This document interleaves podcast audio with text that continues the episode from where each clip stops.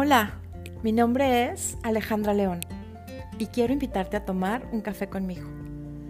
Hablaremos de todo y nada, de cosas íntimas y universales.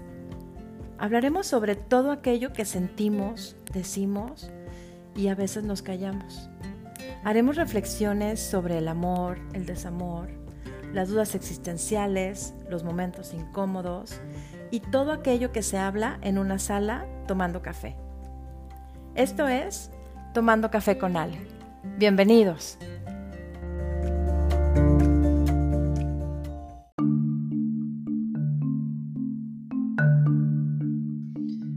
Llevo unos días que estoy en modo reflexivo y muy hacia adentro.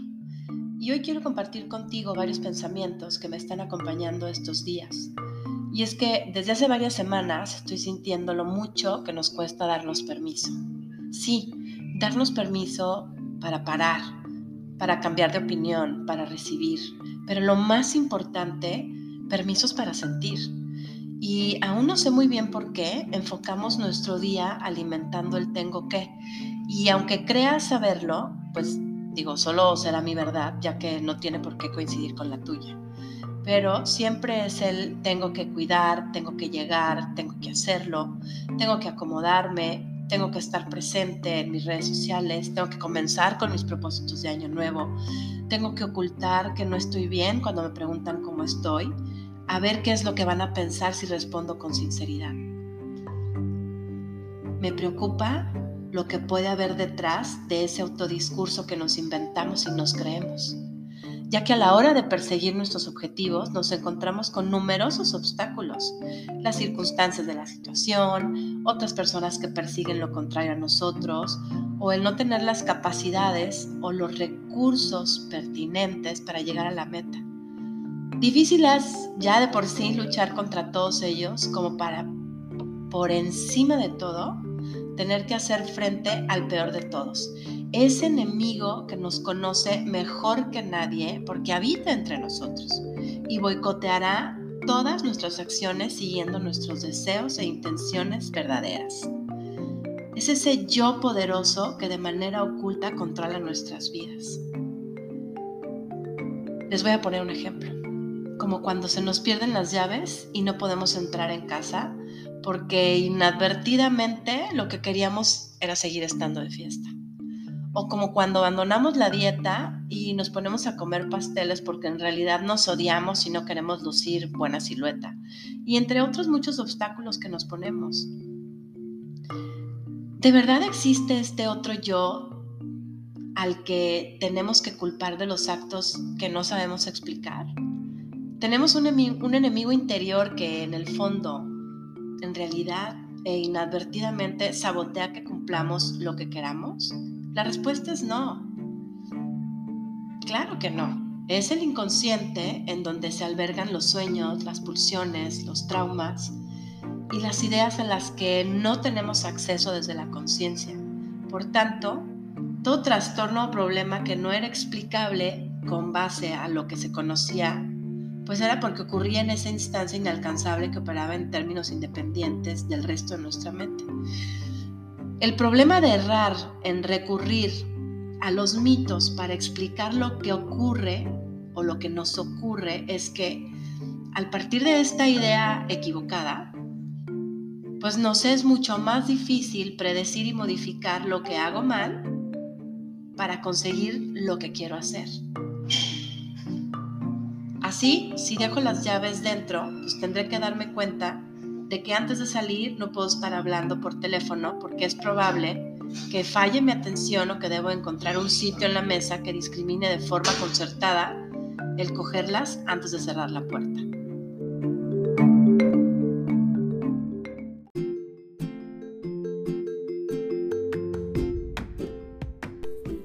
Tomando café con Ale no sería posible sin Beikia. Café con fondo, forma y sentimiento para un momento Beikia.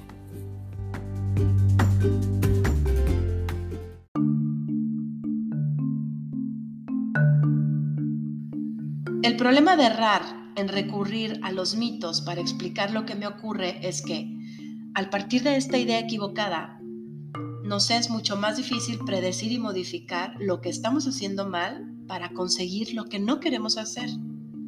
Así, si dejamos las llaves dentro, pues tendré que darme cuenta o tenemos que darnos cuenta de que antes de salir no podemos estar hablando por teléfono porque es probable que falle nuestra atención y o que debemos concentrar, encontrar un sitio en la mesa que llame nuestra atención de manera acertada para cogerlas antes de cerrar la puerta. Si quiero modificar la dieta, tendré que ver que a corto plazo resulta que no funcionará solo proponiéndomelo, sino modificando mi entorno para que refuerce de manera más potente este sacrificio. Por eso es tan fácil como saber si quiero o no.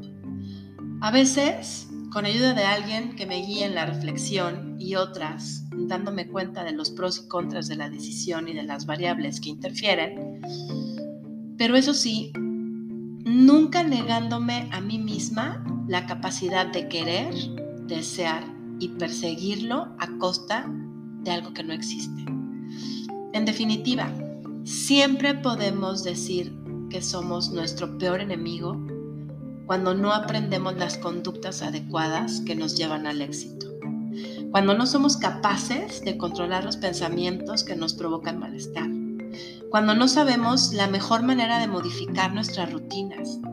Pero en modo alguno podemos decir que ese enemigo existe dentro de nosotros como algo oculto, oscuro y poderoso, que nos posee a capricho para impedir nuestra felicidad. Por eso he descubierto que para el ser humano no hay más felicidad que disfrutar de sus obras, porque esa es su recompensa. Me da miedo que creas, y que lo creas de verdad, que no eres suficiente y que te convenzas de que si haces más, serás más válido y te querrán más. Vivimos esperando experimentar cambios, pero olvidamos que la auténtica transformación llega cuando somos conscientes de quiénes somos. Y para hacerlo, tenemos que hacernos preguntas y aprender a cuestionar. Cuestionar los orígenes de nuestras creencias, cuestionar la velocidad de la información que nos llega, cuestionar las trampas que nos juega el ego. Cuando paramos y disfrutamos del silencio, llegan las grandes respuestas. A veces, hasta lo que no buscamos, y es que cuando paras para priorizarte, entonces te das cuenta de que todo lo que creías que tenías te aleja de ti. Deja de luchar contra ti. Deja de luchar contra tu otro yo. Tu otro yo es tu aliado, no tu enemigo haz las paces contigo y cree que todo es posible. Muchas gracias por escucharme y pues tenemos una cita la próxima semana en Tomando Café con Ale.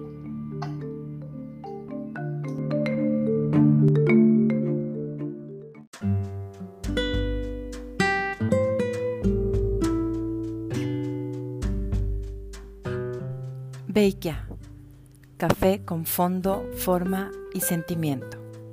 Para un momento Beikia, compra tu café Beikia en www.beikia.shop y comparte tus publicaciones en sus redes sociales Facebook, Instagram y Twitter.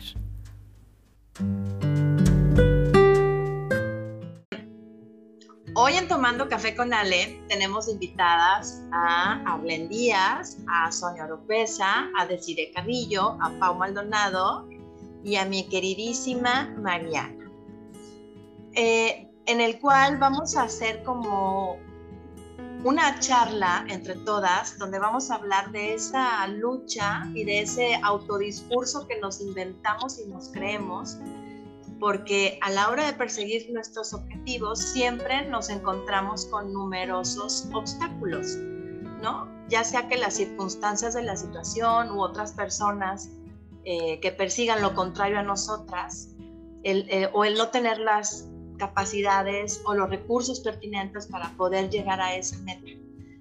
De por sí es difícil el luchar contra todos ellos, como por encima pues tener que hacer frente al peor de todos, que es ese enemigo que nos conoce mejor que nadie, porque habita en nosotros y pues nos boicotea en todas nuestras acciones, eh, siguiendo e, e, impidiendo nuestros deseos e intenciones verdaderas. Entonces, pues digo, sin más preámbulos, yo quiero que me platiquen el, el, en qué situaciones han, han luchado con, con, su yo con su otro yo y qué han hecho para remediarlo cómo se llevan con su otro yo. Bienvenidas. Pues yo creo que ese otro yo es el que se desarrolla en la infancia cuando creces, que tiene mucho que ver con el cariño y todo eso que te dicen tus papás, ¿no? El, el qué tanto confían en ellos como padres y en ti como hijo, desde chiquito. Em, esa voz interna la vas desarrollando y obviamente no te da, bueno, yo creo que hay mucha gente que no se da cuenta que tiene esa voz interna que constantemente le está reforzando negativamente todo lo que crees en tu subconsciente de ti. ¿Sí o no? Sí, sí, totalmente de acuerdo. Es, es algo con lo que vamos creciendo conforme los años. Y también ese, ese, ese yo interno se va alimentando de todas las personas que nos rodean y que nos van forjando a nosotras mismas. Exacto. Sí, yo, como en todos los podcasts, ¿vale? quiero mencionar al Hero's Journey, ¿no? Ese, ese Hero's Journey es nuestro, nuestro yo interior y, tal como dice Mariana, eh, es, eh, lo tenemos desde que nacemos. Y justo también como, como mencionas, conforme vamos creciendo, pues nos vamos alimentando de las cosas que nos van diciendo.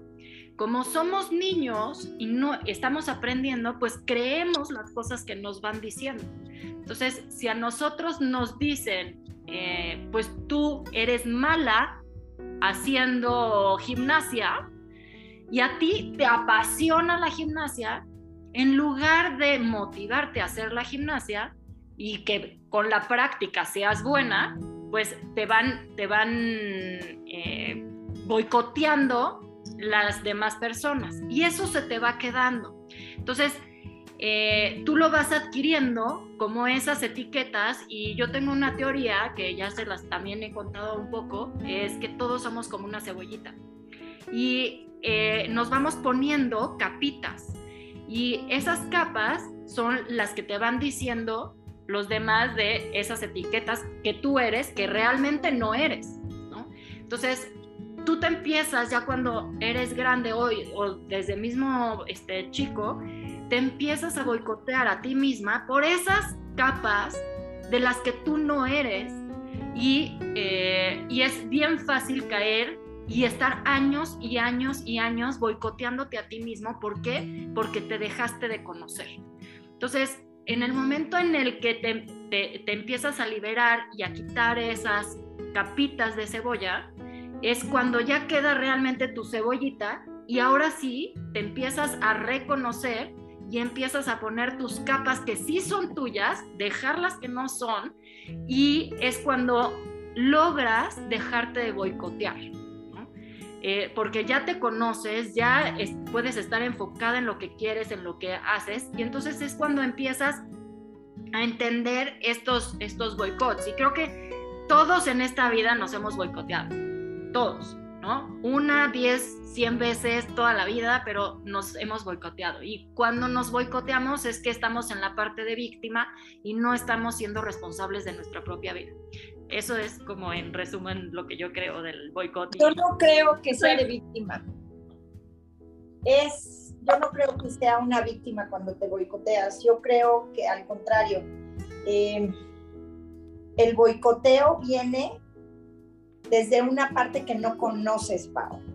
Inconsciente, más bien. Exacto, completamente. No, no, no es porque seas víctima, porque muchas veces cuando tú te boicoteas inconscientemente, no te tiras al suelo. La gente que se boicotea muchas veces inconscientemente, normalmente se vuelve a levantar.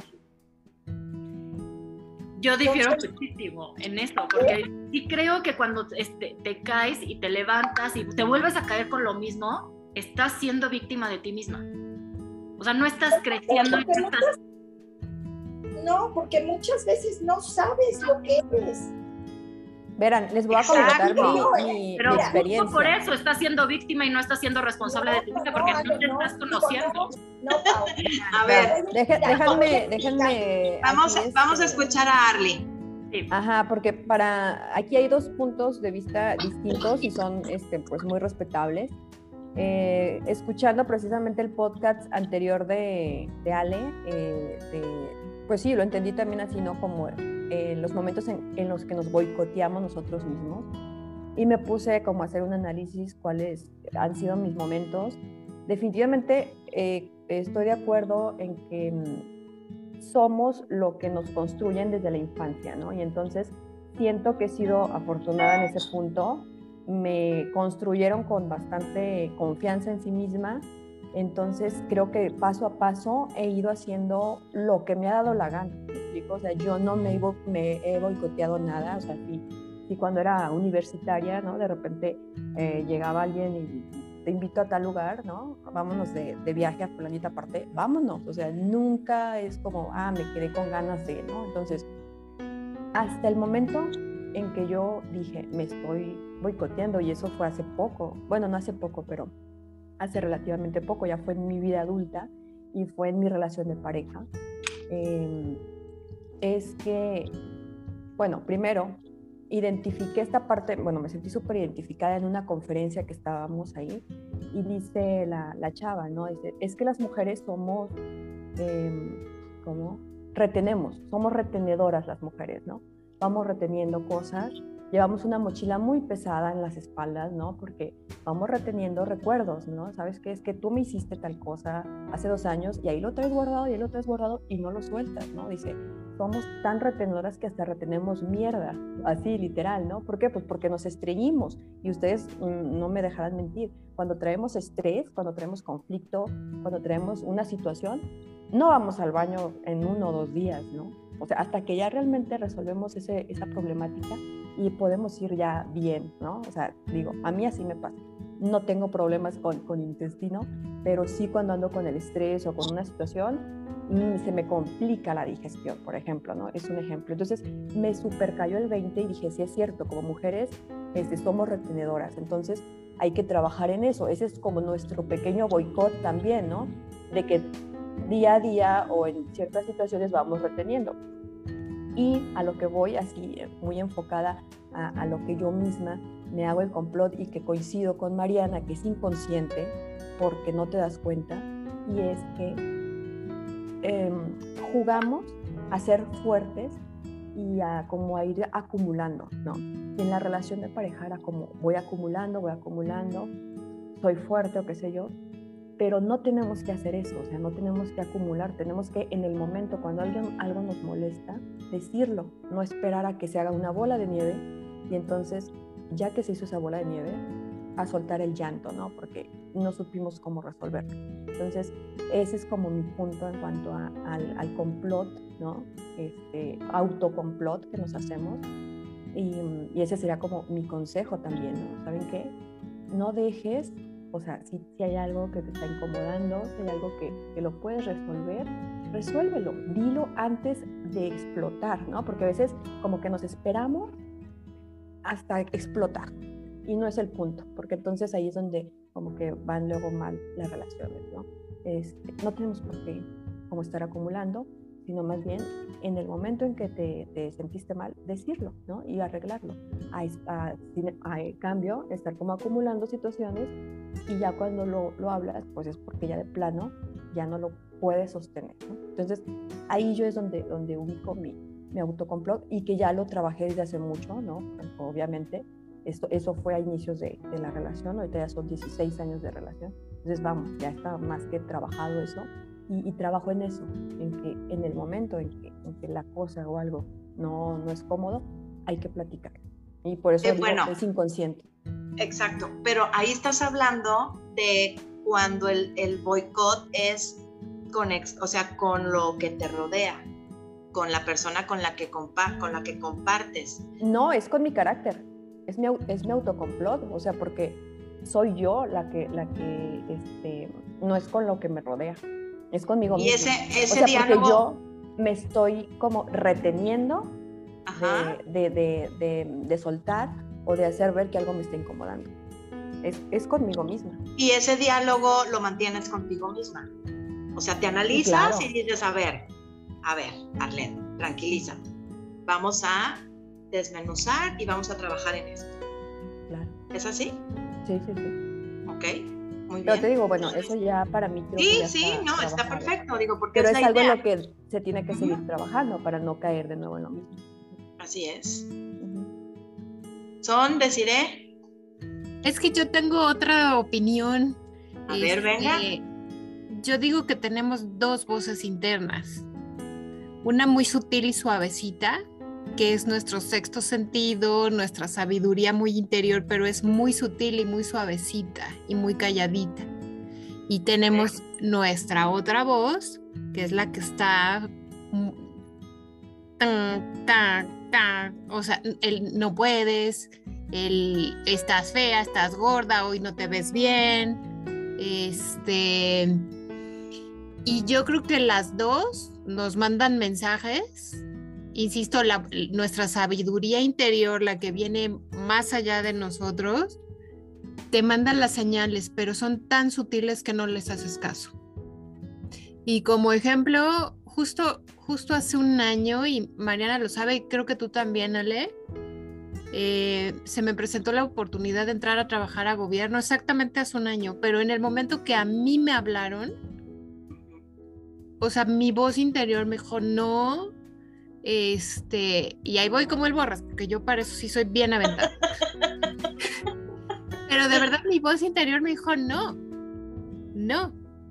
Y no puedo, o sea, la verdad es que fue toda una experiencia. Yo nunca había trabajado para gobierno.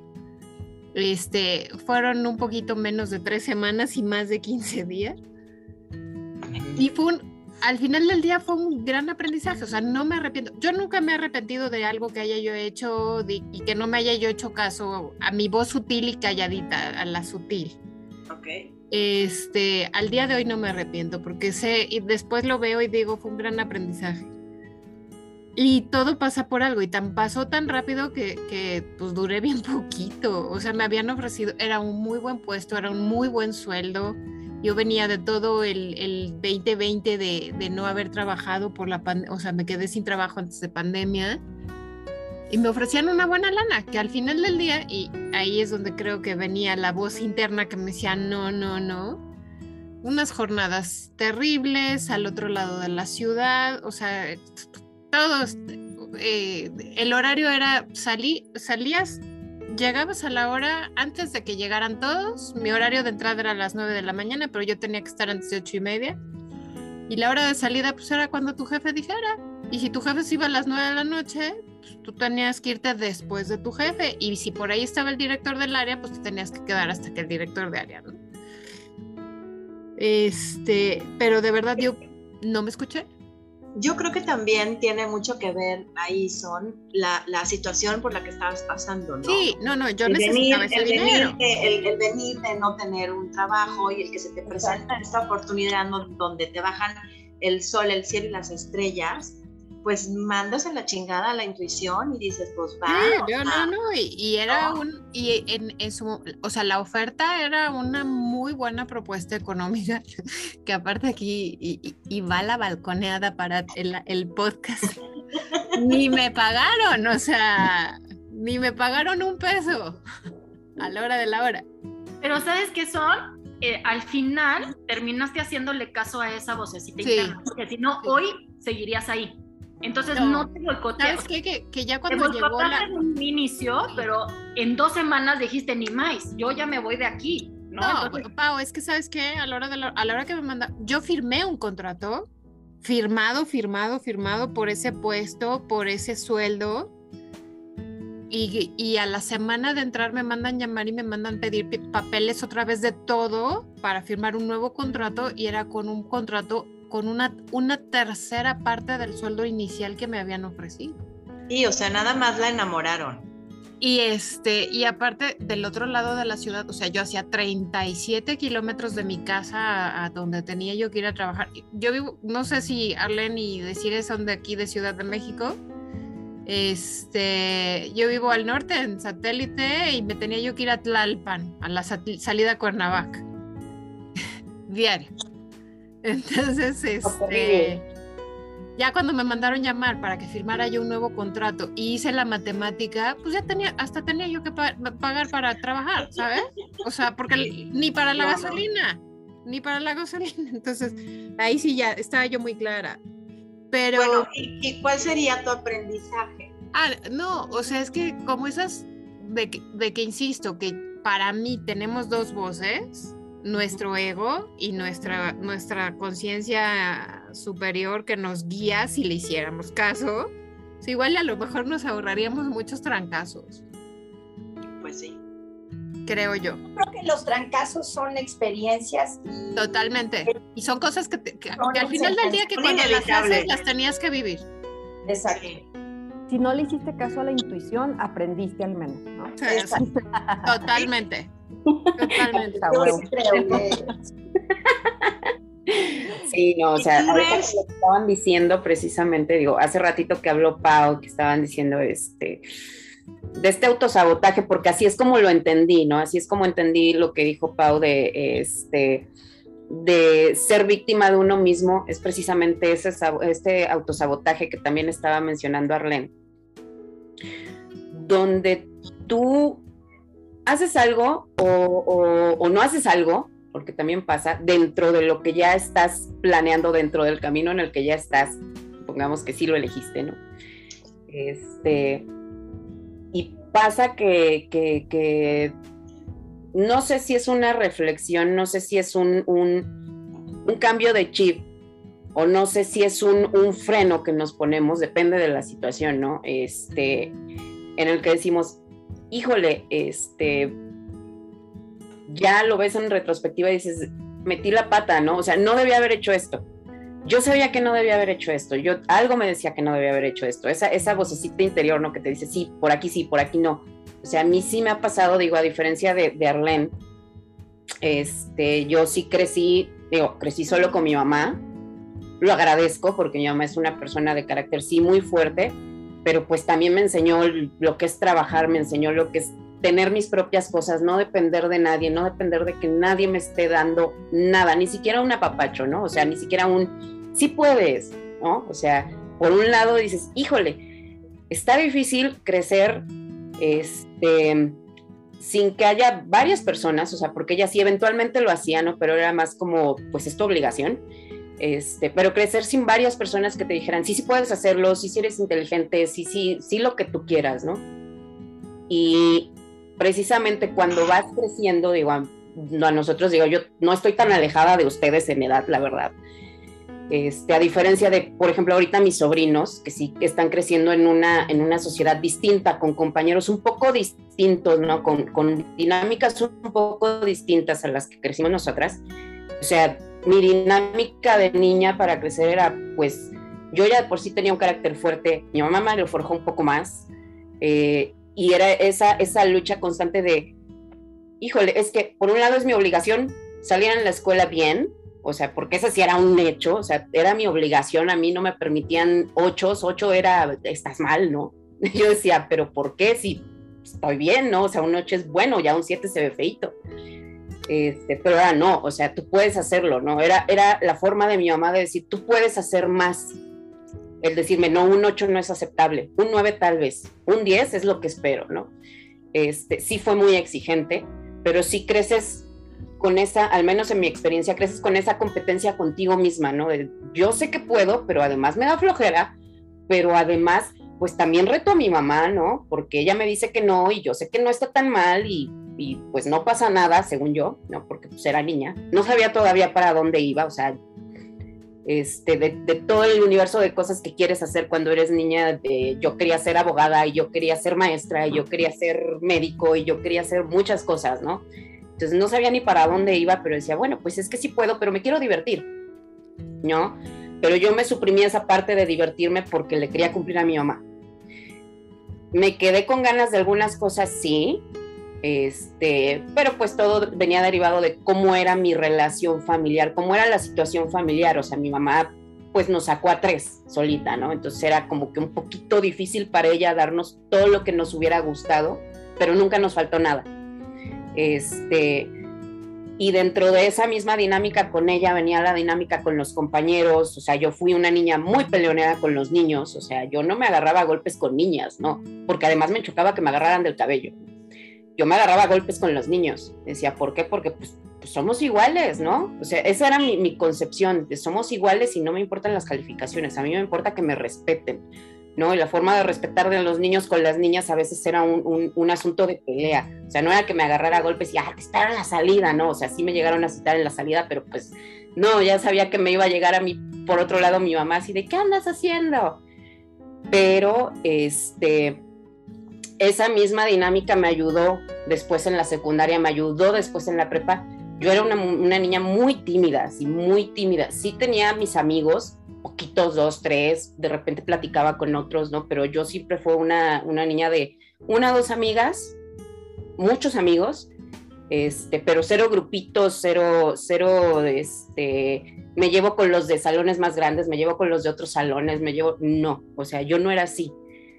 Este, y poquito a poco, finales de la secundaria, ya principios de la prepa me fui soltando y dije, pues, ¿por qué no, no? O sea, ¿qué tiene de malo que yo interactúe con más personas? ¿Qué tiene de malo que yo sea yo? Que yo pueda hablar con quien yo quiera, o sea, no va a pasar nada, ¿no? Entonces ahí me fui soltando, ahorita pues soy la que soy y me ven en la oficina que ahí por ahí con esa experiencia horrible de gobierno, pues bueno, llevo viviéndola como 16 años, pero he aprendido mucho, o sea, la verdad es que he aprendido mucho, pero este, si ustedes me ven pues en gobierno o ven mis tweets, ¿no? O sea, pongo lo que yo quiera, ¿no? Y no me importa, interactúo de la forma en la que yo quiera y no me importa, ¿no? Y así como soy allí, así soy afuera, así soy en el trabajo, este, me entró mucho esa idea, porque antes yo era, yo estaba peleada como con el mundo, ¿no? O sea, tengo que, que, que que ser seria, tengo que ser dura, tengo que ser este, algo para que me respeten. Son las creencias limitantes con las que fuiste creciendo. Exactamente. Entonces, ahí, eso es una de las grandes cosas que me ha enseñado a trabajar en gobierno. O sea, yo daba clases y lo que ustedes quieran, pero cuando entré a gobierno, sí entendí que, que por un lado, el ser amable no me quitaba nada, el sonreír no me quitaba nada, el, decir a todos buenos días, este, yo empecé con los diminutivos, hola Lesita, hola fulanita, hola no sé qué, hola Marquito, hola bla, bla, bla, y saludar a todos me abría un mundo, un mundo de posibilidades, ¿no?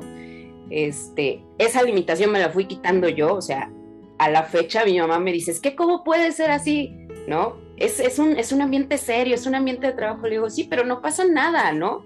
O sea, al contrario, gracias a eso, y pues también a mi trabajo quiero pensar, ¿verdad? Este, sigo allí, la gente me reconoce, obviamente hay gente nueva que pues, ahorita hay mucha gente nueva, ¿no? Que, que no conozco, pero poquito a poco voy interactuando con algunos, con otros no tanto porque no se dejan o lo que sea, pero esa misma interacción me ha abierto muchas puertas, muchas, muchas, muchas.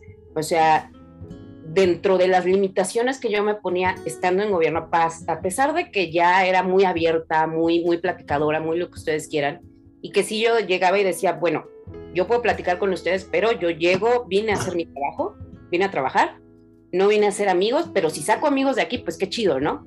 Pero yo vine a trabajar, ¿no? Entonces, ese, ese siempre ha sido como que mi mantra. Me han salido amigos, sí, he hecho mi trabajo también, pero allí yo me limitaba por el hecho de, de, mi background, ¿no? O sea, yo no estudié economía, yo no estudié contabilidad, yo no estudié administración en mi carrera. Yo estudié licenciatura en lengua inglesa y literatura, ¿no? E informática. ¿Y por qué? Porque mi mamá no quería que yo estudiara ingeniería porque eso era para hombres, ¿no? Entonces dije, bueno, ok, me mantiene mi mamá, pues lo voy a hacer. Y quería estudiar letras y no porque te vas a morir de hambre. Y yo, pues sorpresa, ¿no? O sea, estudiando el, este, pues, como que me moría de hambre, ¿no? Pero yo me limitaba en, en ese aspecto, no para aprender, porque yo llegué, afortunadamente, digo, si no lo han probado los que, las que no están en esa área, métanse un poquito al asunto de presupuesto, está muy interesante, ¿eh? yo no pensé que fuera a terminar allí, aprendes mucho, eh, tuve muy buenos instructores, por así decirlo, o sea, mis jefes, personas que, que, yo hasta la fecha respeto muchísimo, con caracteres muy distintos. Este, pero a pesar de que yo aprendí eso y decía, sí puedo, sí sé, sí no sé qué, yo veía a los, a los que eran este, contadores, administradores, lo que ustedes quieran y decían, es que yo no puedo llegar a ese nivel, o sea, yo no tengo ese background, ¿no? No puedo aspirar a más. O sea, no puedo ser más allá de un analista financiero, que es lo que soy, ¿no? Me detuve muchos años, dije, no, es que pues la verdad me van a pedir 20 mil cosas. Es una de las razones por las que yo no me he mudado de ciudad. O sea, mi tirada ahorita ya es mudarme de ciudad, ya, ya lo platiqué con mi mamá, ya lo tengo ahí como que en la mira. Este, buscar trabajos del área, que finalmente pues ya estoy en eso. Y llegó un punto en el que dije, pues ¿por qué no? O sea, puedo entrar a una maestría en administración perfectamente bien. O sea, sí puedo, lo puedo intentar. Lo intenté, entré, la terminé, dije, perfecto, o sea, y terminé en un área de finanzas que dije, no, pues, o sea, de aquí soy, no, esto me gusta. O sea, y después mi propio jefe, el que era mi jefe, este, hace unos años, un par de años, y me dijo, pues entra al doctorado. Y yo así de, pero es que pues me van a pedir que, que, que sí tenga pues ahora sí un background de, de, este, licenciatura en contaduría. No, o sea, no, porque tienes los conocimientos y si lo demuestras en el examen y lo demuestras en las clases, pues no hay problema, ¿no? Presenté y ahí estoy, ¿no? Y digo, híjole, sí se puede. O sea, me puse a aplicar en, en muchos trabajos remotos y lo que ustedes quieran y todo es tema financiero, todo es tema financiero, presupuestal, contable, bla, bla, bla. Y me han estado llamando y digo, o sea, sí, sí se puede, ¿no? O sea, te hacen pruebas, te hacen entrevistas y, y, salen con que pues me gusta mucho, bla, bla, bla, o revisé tu currículum, etcétera. Hay unos que dicen que estoy sobrecalificada, yo así de, pero pues ¿cómo? ¿No? O sea, ¿cómo va a ser eso?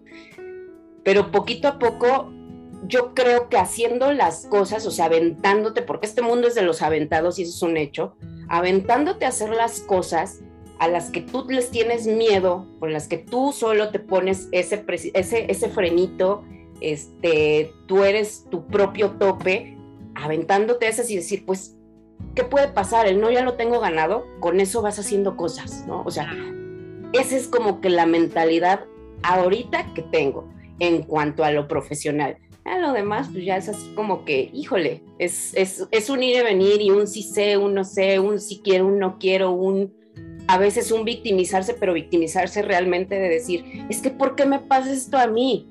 Pues como que ¿por qué te pasa por bruta? Porque tú solita te lo estás impidiendo, porque tú solita te lo estás haciendo o porque tú solita estás permitiendo esas cosas, ¿no? Eso también lo aprendí de 13 años de relación, que no fueron fáciles, o sea, pero que ya salí de allí. dije, híjole, es que las limitantes me las ponía yo, o sea, no era culpa de él, él, él es como es y así va a ser siempre y, y, le deseo todo el amor del mundo y todas las bendiciones del mundo y lo necesita, este, pero yo necesito otra cosa y yo solita me estaba poniendo esa limitante, yo solita me quería quedar allí, yo me quería quedar allí, o sea, no era que, que pues que sí el amor y lo que sea, sí, pero era ese miedo a decir, ¿y qué voy a hacer si ya no lo tengo y diario lo veo, ya, ¿qué voy a hacer si ya no voy a tener con quién platicar de esto con, con el que platicaba? ¿Qué voy a hacer por 20 mil cosas, no? Y un día dije, ¿sabes qué? Se acabó, así de... Ya veré qué voy a hacer. Dije, ya. O sea, no me importa lo que vaya a pasar, no me importa. He de conocer gente nueva. Si llega alguien, que bueno. Si no llega, pues también. O sea, yo voy a estar haciendo lo que me toca hacer, que es lo que yo quiero. Este, y sí me duele lo que tú quieras, ¿no? Pero pues ni modo, o sea, no es esto lo que yo quiero, o sea, ya no lo quiero, ya no lo voy a permitir. Entonces te avientas y, y, en serio, ¿eh? De verdad, se te abre un mundo de posibilidades, se te abre un mundo de cosas, te sientes menos pesada, te sientes No sé, o sea, a mí me ha pasado. Me siento súper ligera, me siento muy capaz, me siento con ganas de hacer las cosas. Y dices, híjole, o sea, ¿por qué no lo hice antes, no? O sea, ¿por qué me esperé tanto tiempo? Pues por burra. O sea, yo vuelvo a lo mismo, no por burra, porque yo solita me lo hice. Pero sí se puede. O sea, y eso pasa con todo el ejercicio, la vida, el estudio, las parejas, tener más mascotas, ¿no? Ahorita ya adopté una perrita de Ciudad de México, o sea, que yo no sé cómo le hice, pero la retuiteé y me llamaron dije, pues sí, ¿por qué no? ¿No? O sea, ¿qué más da? Va a estar bien, voy a estar bien, voy a tener con quién salir a, caminar, que es mi pretexto para hacer ejercicio, ¿no? O sea, de algún modo pues van saliendo las cosas y algunos cambios sí los tengo que aceptar. O sea, es así de, pues a ver qué pasa, ¿no? O sea, repito, el mundo es de los aventados. eso es un hecho. El mundo es de los aventados. Si tu voz interna te va a decir, exacto, tu voz interna. que nos atrevemos a romper también esas creencias limitantes, esos patrones de conducta que traemos arraigados y que vamos repitiendo porque lo vimos en mamá, lo vimos en papá o porque con eso fuimos creciendo. Entonces muchas veces esa lucha interna que nosotros tenemos, yo creo que eh, como en el taller que estoy tomando y les comentaba, ¿no? O sea, no debemos de verlo como una lucha interna, sino tenemos que trabajar en un diálogo con nosotros mismos, hacer las bases con quienes somos, con lo que tenemos y, con, y, darnos cuenta con, con todo ese panorama que podemos tener enfrente y que muchas veces esa misma lucha interna nos, nos cega, y nos impide y nos hace ver borrosos y, no salimos del hoyo donde estamos y no salimos y muchas veces le, echamos la culpa a todo mundo menos a nosotros. ¿Por qué? Porque ahí es donde, como dice Pau, nos hacemos las víctimas, ¿no? Y, como dice Mariana, pues, pues, no, yo no creo que sea la víctima, o sea, todo, todo siento yo que recae en las decisiones que tomamos y muchas veces, muchos tenemos la fortuna, como nosotras, de tener a alguien que nos guíe en ese sentido y que nos haga cambiar la perspectiva de lo que estamos atorados. Muchas veces también tenemos a esas personas cerca que también nos invitan a seguir en el hoyo y nos siguen diciendo, es que, es que tú no naciste para eso, es que toda la vida te has dedicado a otra cosa, ¿por qué le vas a dar por ahí si, cuando has intentado por acá? Y a veces no lo creemos. Entonces, yo quiero hacerles una pregunta. ¿Cómo ustedes aconsejarían a todas estas personas que nos escuchan a que si no se han dado cuenta de que están en una lucha consigo mismas, cómo pueden... Em, darse cuenta en dónde están paradas. Bueno, yo te voy a decir algo. Yo me metí a hacer ejercicio cuando me divorcié. Empecé a nadar. Y dentro de la nadada me fui conociendo a mí. Mi papá fue nadador de joven, pero mi papá fue una persona narcisista y abusiva. Eh, un día me gritó tan feo en una alberca que a la mitad de la carretera me bajó y me dijo que yo ya no me apellidaba Cornejo. En ese momento dije, güey, ¿qué estoy haciendo aquí? O sea, ¿cómo esta persona que se supone que es mi papá, el que me debe de querer incondicionalmente, el que debe de quererme, ¿no? Hacerme las cosas, está aquí diciéndome que ya no me apellido como él, que soy lo peor de lo peor y al día siguiente fui a terapia. Por eso digo que no somos víctimas. A veces estás metido en una cosa que es lo único que has conocido. En ese caso, por ejemplo, mi papá fue abusivo, mi mamá nos dejó. Yo lo único que he oído de mi papá toda la vida es no sirves para nada, el segundo lugar es el primer perdedor y estás gorda. Y entonces es lo único que yo conocí. Nunca me victimicé, nunca dije, ay, ¿qué me está pasando? Nunca. Es lo que conoces. Y tuvo que pasar algo fuerte para yo darme cuenta que no estaba bien y empecé a acudir, yo sí necesité terapia, yo sí voy a la con un psicólogo una vez a la semana. Y ahora, por quererme salir de ese patrón, mis hermanos no me hablan. Porque yo estoy mal. Porque dentro de una familia que es tóxica, la persona que quiere romper con el patrón no está bien. Es correcto. Entonces, por eso era lo que yo alegaba con Pau. No es que yo quería estar metida en eso, es que nací en eso. Sí, claro. eso es lo que conocía. El que me aventaran cosas, el que me dijeran no sirves.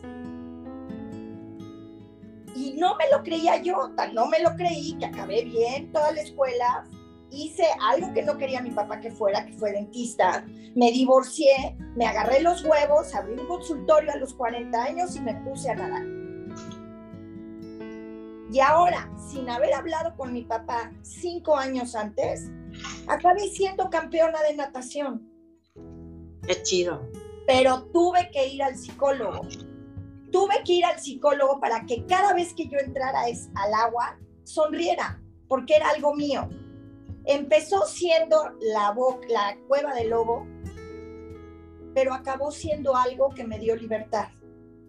Y eso me hizo, con, o sea, me hizo saber que lo que estaba pasando alrededor de mí no es lo normal. No es lo que debes vivir. No es lo que tiene que pasar. Por eso, por eso era mi énfasis en yo nunca fui víctima. Siempre fui la rebelde. Pero al ser la rebelde y no conformarme a ser, me llevó a que me pusieran unas guamisas emocionales y físicas. ¿No? A la ahorita no tener familia, no tener hermanos ni mamá. Si me permites, Mariana, este, hay un libro que estoy leyendo, Amate como si tu vida dependiera de ello, de Kamal Ravikant. Digo, igual también te lo recomiendo, se lo recomiendo a todos. Este, y aquí digo, viene mucho al caso porque precisamente dice, lo que crees, tus creencias, lo que tú crees es lo que tú buscas. Y tus creencias en este caso es lo que acabas de decir, o sea, es lo que te imprimieron en tu, en tu subconsciente, ¿no? Todo lo que te decía tu padre y esto, pero tú rompiste ese esquema, ¿no? Tú cambiaste eso. Y entonces ahorita lo que, lo que preguntabas, Ale, ¿qué recomiendas? Bueno, también aquí en este libro habla precisamente de cambiar el filtro de tus pensamientos, ¿no? Obviamente, como dice Mariana, bueno, sus pensamientos, ¿cuáles van a ser? Pues los que les, lo, que le imprimió su padre, porque es lo único que tenía, no es que se victimizara, es que eso es lo que le imprimieron, ¿no? De que mm, los segundos lugares no es el primer y etcétera, ¿no? Entonces, eso es lo que yo sí recomendaría, como cambiar el filtro de tus pensamientos, eso es súper importante eh, todas esas creencias que te imprimieron desde la infancia o como, conforme fuiste creciendo de tipo boicot, ¿no? Eh, romper con esa inercia es súper importante. Habla también mucho de, perdonarte primero a ti por todo lo que consideres que, has hecho, antes de perdonar a los demás, porque hablamos mucho de perdonar a los demás, ¿no? Bueno, perdona a tu padre, perdona a tus hermanos, ¿no? En este caso, un poco en lo que nos comentó Mariana, ¿no? antes de eso, antes de querer nosotros perdonar a los demás, perdonarnos a nosotros, porque evidentemente también hemos cometido errores, ¿no? Entonces, primeramente, hacer una listita, ¿no? De, qué es lo que creo que he cometido errores, me perdono por todo esto y después perdonar a los demás, para poder ahora sí recibir como que todo en pleno, ¿no? Y, y, hacer como este tipo de, de desbloquear estos este, boicots, que no es como que nosotros nos los impongamos, sino que pues vamos, es lo que tenemos, ¿no? Lo que tenemos en el subconsciente y es lo que viene a nuestro día a día. Pero sí se puede, este, y, pues eso, eso es lo que yo este, comentaría al respecto. Gracias, gracias Mariana y Arlene. Pau. Este, yo durante toda mi vida estuve siendo víctima de mí misma y no lo no, no, no me daba cuenta, ¿no? Eh, hasta hace pocos años que tomé un curso y nos dieron un, un, un Yo creo que un ratito. Y este ejercicio, eh, Unos 15 pues, minutos, yo creo. los recomiendo que, Sí, que lo hagan. para que este, yo fue el, el que me di cuenta que realmente pues yo no estaba siendo responsable de mi vida como pensaba y como los de alrededor mío siempre pensaban que yo era súper luchona y guerrera y echada para adelante y cero víctima y siempre este, resiliente. Y cuando hice ese ejercicio fue un shock. Dije, fuck, esto es lo que me está pasando y lo que no me deja llegar al siguiente nivel y lo que, o sea, esto es. Y es muy, muy sencillo, se llama la línea de vida. Tienes que poner del 0 a los 99 años o la edad que tú quieras morirte, ¿no? En tu pensamiento. Y pones una línea en medio de la edad que tienes hoy. Entonces yo tengo 43 años, pongo la línea en 43 años. Todo lo que sea de 43 años para atrás, eh, vas a poner todos los momentos que te pasaron que cambiaron tu vida, ¿no? Si se murió tu mejor amigo, tu papá, tu no sé quién, que este, te fuiste a estudiar fuera, que lo que sea, todos los momentos desde cada cinco años que te hayan cambiado tu vida. Y en la parte de arriba. Y en la parte de abajo vas a poner todos los sentimientos, herramientas que utilizaste para, para vivir o pasar ese momento. Y después de tu línea de vida de los 43 en adelante, vas a poner todo lo que quieras que te pase. Y en la parte de arriba y en la parte de abajo vas a poner todas las herramientas que vas a utilizar para que eso te ocurra. De verdad es un life changing cuando te das cuenta que según tú, bueno, eso me pasó a mí, que según yo era responsable al 100% de mi vida y que, o sea, cero víctima. No, no manches. Cuando hice de verdad ese ejercicio, fue cuando dije, fuck, yo solita me estoy saboteando. Yo solita, tal cual como dijo Des, me estoy limitando a mí misma. No es que mi- mis dos ex esposos, ¿no? No, no uno, dos. No es que mi, mi papá se murió cuando yo tenía 19 años. No es cuando, no. O sea, soy yo. Las, todas las experiencias que tienes, claro que te van marcando tu vida, sí, pero la actitud y las cosas que tú haces sobre eso, eso es lo importante y es justo más o menos lo que estaba diciendo Des. Eh, a partir de eso, por eso digo que mucho de todo, lo, eh, bueno, más bien el boicot que nosotros nos hacemos es porque estamos siendo víctimas. Consciente o inconscientemente estamos siendo víctimas y nos tenemos que responsabilizar de nuestra vida para poder este, salir de ese boicot. Y eh, nada más como último, de, este, me dieron un consejo que seguramente ya lo, lo han escuchado porque siempre lo digo, que se dice no le des de comer a las palomas. Y eso, porque cada vez que tú le das de comer es, ay, me pasó esto, sí, pero pobrecita de mí, o, o olvídate si no dices pobrecita de mí, pero es, ay, sí, y entonces como me pasó eso y entonces me, me educaron así, y- no, a ver, no le des de comer, eso ya pasó, ¿qué vas a hacer para cambiar lo que tú estás viviendo hoy en día, no? Y hay mucha teoría para atrás. Y como resumen, justo estoy tomando un curso ahorita en el que el profesor, que es un maestrazo, se llama este, Pepe Sevilla, lo resumió en unas palabras que ya se me quedaron en mi mente, que se dice, este, que es una frase que dice, necesitas ser tu proveedor ideal. Entonces, tú tienes que ser tu propio proveedor de tus pensamientos. Tú tienes que ser tu propio proveedor de esa relación que quieres tener. Tú tienes que ser tu propio proveedor de eh, si estás en un negocio, eres dueño de algo, vendes un producto, tienes que ser tú el mejor, eh, tu proveedor ideal para que realmente tengas a los proveedores ideales que, que, te vengan o a los clientes ideales que vengan o así, porque si tú no eres tu propio proveedor, te vas a estar boicoteando. Así es. Muy bien, muchas gracias, Pau. Son. Oye, oye, este.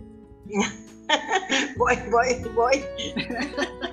Yo lo que, lo que, lo que he aprendido, a mí me pasó algo muy similar como, como, como dice Desiree, tuve una mamá muy exigente que me hizo a mí a ser muy exigente conmigo misma y, y conclusión y a lo que es es eh, y lo que más me ha ayudado eh, ha sido en estos últimos no tiene mucho tendrá unos dos o tres años darme cuenta que la decisión que tome en el momento en el que la tome y como la tome ya sea por impulso, por voz interior, por, por mi voz interior, la sutil. Este. Y eso me ha ayudado muchísimo, es darme cuenta que estoy haciendo lo mejor que puedo en el momento en el que estoy pasando, con las mejores herramientas que tengo en ese momento. Porque aparte tenía yo maestría y doctorado en después culparme. Y eso no está padre. No, Totalmente de acuerdo contigo, Son. no porque nunca sales. Así es. Nunca sales del. no, sigues dando vueltas, sigues dando vueltas, ¿no? Entonces, la verdad es que para mí, eso lo aprendí yo también en un curso que tomé, este, y fue muy padre porque ese curso fue, yo estudié Kabbalah muchos, muchos años, como unos ocho años, diez años, y en un curso que tomé justo especial de para pura mujer, Kabbalah para mujeres, y este lo mencionó, o sea, yo le pregunté a la maestra, a una de las maestras y le dije, ¿cómo le hago? Porque aparte siempre me siento culpable o me siento que no hice lo suficiente o me siento este que pude haber hecho diferente y, y, y es o sea, eran momentos de no parar, ¿no? Y de lastimarte mucho tú. Y cuando, cuando la maestra me dijo, sabes que tienes que darte cuenta que en el momento que, que, estás haciendo las cosas o que estás tomando las decisiones, estás haciendo lo mejor que puedes en ese momento con los recursos que tienes en ese momento. Si no, si no lo hubieras hecho diferente. Me dijo, pero date cuenta que siempre haces lo mejor. Y la verdad es que me cayó ahí el mejor 20 que, que creo que me ha caído en los últimos años. Y este, y en su momento cuando me llego a cuestionar y digo, ah, no, pues es que sí estoy haciendo lo mejor, porque aparte estoy muy acostumbrada a que en el momento siempre doy lo mejor de mí. O sea, es, o sea eso ya ni siquiera lo pongo por hecho, sino ya es parte, me, parte de, así crecí, así me impusieron. Para mí también un 8 era prohibido en mi casa y bueno, era un festín. O sea, este... Y muchas cosas que yo hoy súper agradezco porque por eso soy la persona que soy, pero pero sí creo que luego somos como mujeres demasiado exigentes, eh, eh, luego no nos gusta que nos ayuden. Mariana no me puede, Mariana y Ale no me van a dejar mentir. Muchas veces a mí me preguntan, ¿cómo te ayudo? Y luego les contesto, no sé. o sea, no sé. De que estoy muy acostumbrada a yo resolver mis cosas, ¿no? Este, y, y, creo que hacer esa pausa y ese respiro y, y, aprender a recibir ayuda que las mujeres creo que creo que es muy inherente a las mujeres también es un, un reto muy grande. Y el darnos cuenta que siempre lo que estemos haciendo es lo mejor que estamos haciendo creo que también es un, un gran respiro. Claro. Muchas gracias son. Des híjole pues sí digo yo coincido mucho con Sonia y con todas en general lo que Sonia estaba diciendo, yo lo conozco como compasión, ¿no? O sea, yo sí tomé terapia un tiempo, este, cuando yo no sabía qué era exactamente lo que yo tenía, ¿no? Porque yo sabía que había algo mal, ¿no? Había algo que, que, me estaba impidiendo hacer más cosas, que me estaba impidiendo, o sea, yo decía, a lo mejor estoy deprimida, a lo mejor este, tengo ansiedad, a lo mejor 20 mil cosas, ¿no? Y algo que me enseñó mi, mi terapeuta, afortunadamente era un conductista muy bueno, es que tienes que ser compasivo contigo primero y con los demás después. O sea, siempre verte desde la compasión. Una técnica que, que, que yo antes decía, ay, ¿qué son estas cosas? ¿No? Es la meditación. La meditación no es sentarte y, ah, o sea, no. O sea, te sientas, cierras los ojos, te escuchas y dices, a ver, o sea, en compasión, tengo que ser compasiva conmigo misma, sin juicios, que eso es algo que a mí me costaba mucho, ¿no? Sin juicios, mente en blanco, este, respira, siéntete. Siente lo que está pasando a tu alrededor, siente tu cuerpo, cómo respiras, este, si hay algún pensamiento intrusivo, porque siempre los hay, ¿no? Cuando empiezas con esto de la meditación, trata de volver, ¿no? Otra vez a ti, porque te estás yendo de ti. Esa es una realidad, ¿no? Te estás yendo hacia otras cosas, te estás, te estás distrayendo de, de ti. Ese es un momento para ti, es un momento de, no tanto de reflexión, sino de, yo le llamo apaciguamiento. O sea, es mucho lo que decía Son, o sea, eh, eh, estás haciendo lo mejor que puedes hacer en el momento en el que estás con las herramientas que tienes. Si más adelante vas a tener más o menos herramientas, no lo sabes. No te preocupes por eso. Lo que ya no hiciste, lo que ya pasó, lo que ya tampoco te preocupes por eso. O sea, tú estás aquí ahora. No te vayas ni para adelante ni para atrás. No pienses mucho en lo que va a pasar. No pienses mucho en lo que pasaste. Piensa en dónde estás, ¿no? ¿Qué estás haciendo? ¿Cómo te estás sintiendo? Eso es algo que a mí sí me ha ayudado mucho, tanto como para detener ese carácter impulsivo que tengo, este, como para precisamente aceptar ayuda, ¿no? Que es súper difícil, porque digo, híjole, a veces hasta me enojaba, ¿no? Cuando me ofrecían ayuda, es así, no, yo puedo, no, no, no me ayudes, no, no lo necesito, ¿no? porque también venía ese pensamiento de, y luego me lo van a estar este, restregando en la cara y es que yo te ayudé, exacto, ¿no? Y decía, yo no quiero eso, ¿no? ¿Por qué me vas a ayudar si yo puedo? Exacto, y era, y era un... lo merezco. Exacto, es que te, te mereces eso, ¿no? Y mereces saber, porque es un merecimiento saber también precisamente pedir ayuda. Eso es súper importante. Debes saber en qué momento, no porque no puedas, sino porque te falta algo, necesitas algo, necesitas un apoyo, necesitas lo que sea, así sea levantar un lápiz, saber pedir ayuda, saber pedir ayuda de decir, quítate, salte de tu ego, este, si hay gente que te puede ayudar y te quiere ayudar, acéptalo, ¿no? Si está en tus posibilidades, si está en las suyas, acéptalo. Muchas este, veces, muchas veces nada más con decirlo, necesito ayuda, esa ya fue la ayuda que necesitaste, ¿no? Sí, incluso decir necesito hablar, ¿no? Que es también bien difícil. Necesito hablar, necesito sacar algo, ¿sabes qué? A veces ni este decir necesito, a veces nada más, oye, vamos al café y platicamos. Claro. lo que ocupas es sacarlo. Sacarlo. Y a lo mejor es tu manera de pedir ayuda. Sí, y muchas veces puedes decirle a la persona, ¿sabes qué? Este, déjame sacar esto, no me digas nada, no, no, no, no me comentes nada, escúchame, necesito que me escuches, que escuches esto. Lo sacas y es una liberación que dices, sí necesitaba hacerlo, porque te lo dices a ti y dentro de que te lo dices a ti, también te lo estás recriminando, ¿no? Y estás buscando 20 mil alternativas y 20 mil respuestas y 20 mil formas de resolverlo y no va por allí. O sea, tienes primero que sacarlo, tienes que plantearlo bien y vuelvo a la compasión. Eso es muy compasivo. Saber pedir ayuda, saber este, expresarlo, saber expresar lo que sientes, lo que necesitas, lo que tienes, lo que te hace falta y plantearte desde allí, desde ese punto. Yo estoy aquí, este, no me voy a juzgar, no voy a juzgar tampoco todo, o sea, pueden meditar con la música que quieran o sin música, simplemente no critiquen, ¿no? O sea, a mí me pusieron a meditar con reggaetón y yo decía, ¿qué es esto?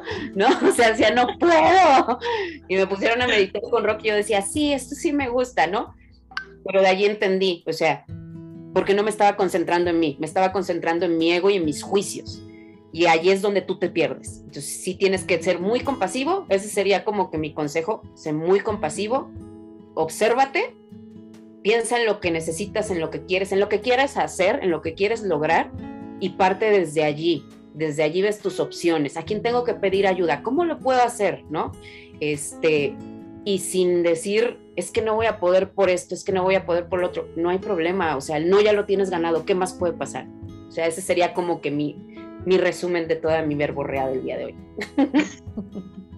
No, y la comunicación asertiva, ¿no? La comunicación asertiva era lo que, lo que también este, les comentaba, ya enfocado, digamos, en la pareja, o sea, en saber decir este, lo que necesitas, ¿no? O lo que te incomoda, o etcétera. Hay una frase, y ahorita lo, lo, lo comento porque estamos en febrero, ¿no? Y dice el meme, ¿no? Este, si lo tengo que pedir, ya no lo quiero. No, o sea, yo lo corrijo y les digo, si lo tienes que pedir es porque el otro no es adivino, ni es adivina, ¿no? Entonces, en una relación de pareja, o bien interacción humana, este, tienes que pedirlo, porque sí, me explico, como a, pesar Nadie de somos adivinos. Exacto, Nadie. a pesar de que tengas una relación, que conozcas mucho a esa persona, a tu amigo, a tu amiga o a tu pareja, o sea, no podemos adivinar aún el pensamiento humano, ¿no? A lo mejor sí somos muy chingonas, pero todavía no adivinamos el pensamiento. Entonces, sí tenemos que pedir las cosas. Eso es importante. No, pues yo les agradezco mucho a todas esta, esta tarde de, bueno, esta noche de tomando café con Ale. Me encantó porque todas, a pesar de que tenemos diferentes perspectivas de cómo luchamos contra nuestro yo interno, yo creo que llegamos a la, misma conclusión, ¿no? Que es priorizarnos para poder dejar de, tener esa lucha interna, sino de hacer un diálogo con nosotros mismos. Los que tienen la oportunidad asistir a terapia, como bien lo dijo Mariana y como bien lo dice Des y como bien lo dice Arli también. Y coincido con Arlene en el sentido de que hagamos una lista de qué es, de cuáles son esas creencias limitantes que son las que nos llevan a tener esa lucha con nosotros mismos, para que en lugar de luchar contra esas creencias, pues empecemos a hacer algo, como bien, dijo este, Des, en el sentido de, a ver, yo tengo, estoy peleándome por esto, pero tengo que hacer esto, tengo, tengo yo que hacer esto para poder cambiarlo eh, a, final de cuentas, yo creo que cuando paramos y disfrutamos de ese silencio es cuando llegan todas las respuestas. Porque a veces hasta las que no estamos buscando son las que llegan, ¿no? Cuando nos damos ese tiempo para respirar y para decir, a ver, ya, o sea, no, no voy a estar peleando, tengo que poner atención, tengo que priorizarme para darnos cuenta de que, de que todo lo que crees que nos aleja pues no es más que simples creencias y, simples circunstancias que nos están rodeando en ese momento. Agradecer, como dice Sonia, por el momento, por las decisiones que tomas y por los recursos que vas a que tienes en este momento para emprender acción. Porque eso es lo importante, que emprendamos acción. Si no emprendemos acción y nada más lo dejamos en el pues sí, traigo broncas, pero pues no hago nada al respecto, nunca vamos a salir de ese círculo vicioso en el que muchas veces nosotras mismas nos metemos. Muchas gracias a todas. No sé si quieran concluir con algo este, en especial que se nos haya pasado en esta charla. Y yo sí nada más les quiero decir algo bien básico, que sí me costó aprender. Este, por ahí también había la mención, creo que de Sonia, híjole, si no te quieres a ti mismo o a ti misma, primero que a todo, primero que a quien tú quieras, no vas para ningún lado. O sea, te tienes que querer tú, te tienes que amar tú, te tienes que poder sentar y decir, híjole, es que todo esto que yo espero obtener o todo esto que, que, yo quisiera, a lo mejor en una pareja, a lo mejor en una interacción con un amigo, lo que sea, todo esto me lo tengo que poder dar yo primero. O sea, primero tengo que, poder decirme eh, quienes como yo a lo mejor este, han tenido problemas de inseguridad física, ¿no? Tienes que poder decirte, es que así como eres, o sea, yo en mi caso deciré, ¿no? Así como soy, así me acepto, así me quiero, así me gusto, yo me visto para mí, yo me arreglo para mí, yo me veo como yo me quiero ver y me gusto así, ¿no? O sea, me gusta la persona que soy profesionalmente, me gusta la persona que soy eh, en interacción con las personas, las demás personas, me gusto yo. Todo eso que yo busco en una pareja, amor, comprensión, este, buena plática, a lo mejor que les guste Star Wars también, porque no. Todo eso me lo puedo dar yo y me lo quiero dar yo. Y me lo tengo que dar yo primero, porque si no te quieres tú primero, no puedes querer a alguien más. Eso es un hecho. O sea, no puedes dar lo que no tienes, no puedes esperar lo que no puedes darte. primero eres tú, y me lo dijo incluso mi mamá. Primero eres tú, después eres tú y al final siempre vas a ser tú. Todo lo que venga entre esas tres partes, bienvenido, pero que sea acorde a lo que tú esperas, a lo que tú quieres y a lo que tú das. Si no te sirve, next. O sea, sí, nada más. Así es. Yo quisiera Vamos. dar tres frases para terminar. La primera es, no le des de comer a las palomas porque necesitas ser tu propio proveedor ideal, porque, déjeme leer para no decirlo mal, porque somos lo que hacemos para cambiar lo que somos. Exacto. Muchísimas Somos lo que hacemos para cambiar lo que somos. Así es. Muchas gracias, me encantó tenerlas. Espero que se repita seguido. Sí, por favor, me invitan. Sí, claro. Gracias. Ya sabes que yo soy feliz. Yo lo sé, yo lo sé. Muchas gracias, son Mariana Paudes. Gracias, Ale. Gracias, Ale. Nos Bye. escuchamos en el siguiente episodio. Bye. Noches. Bye. Bye.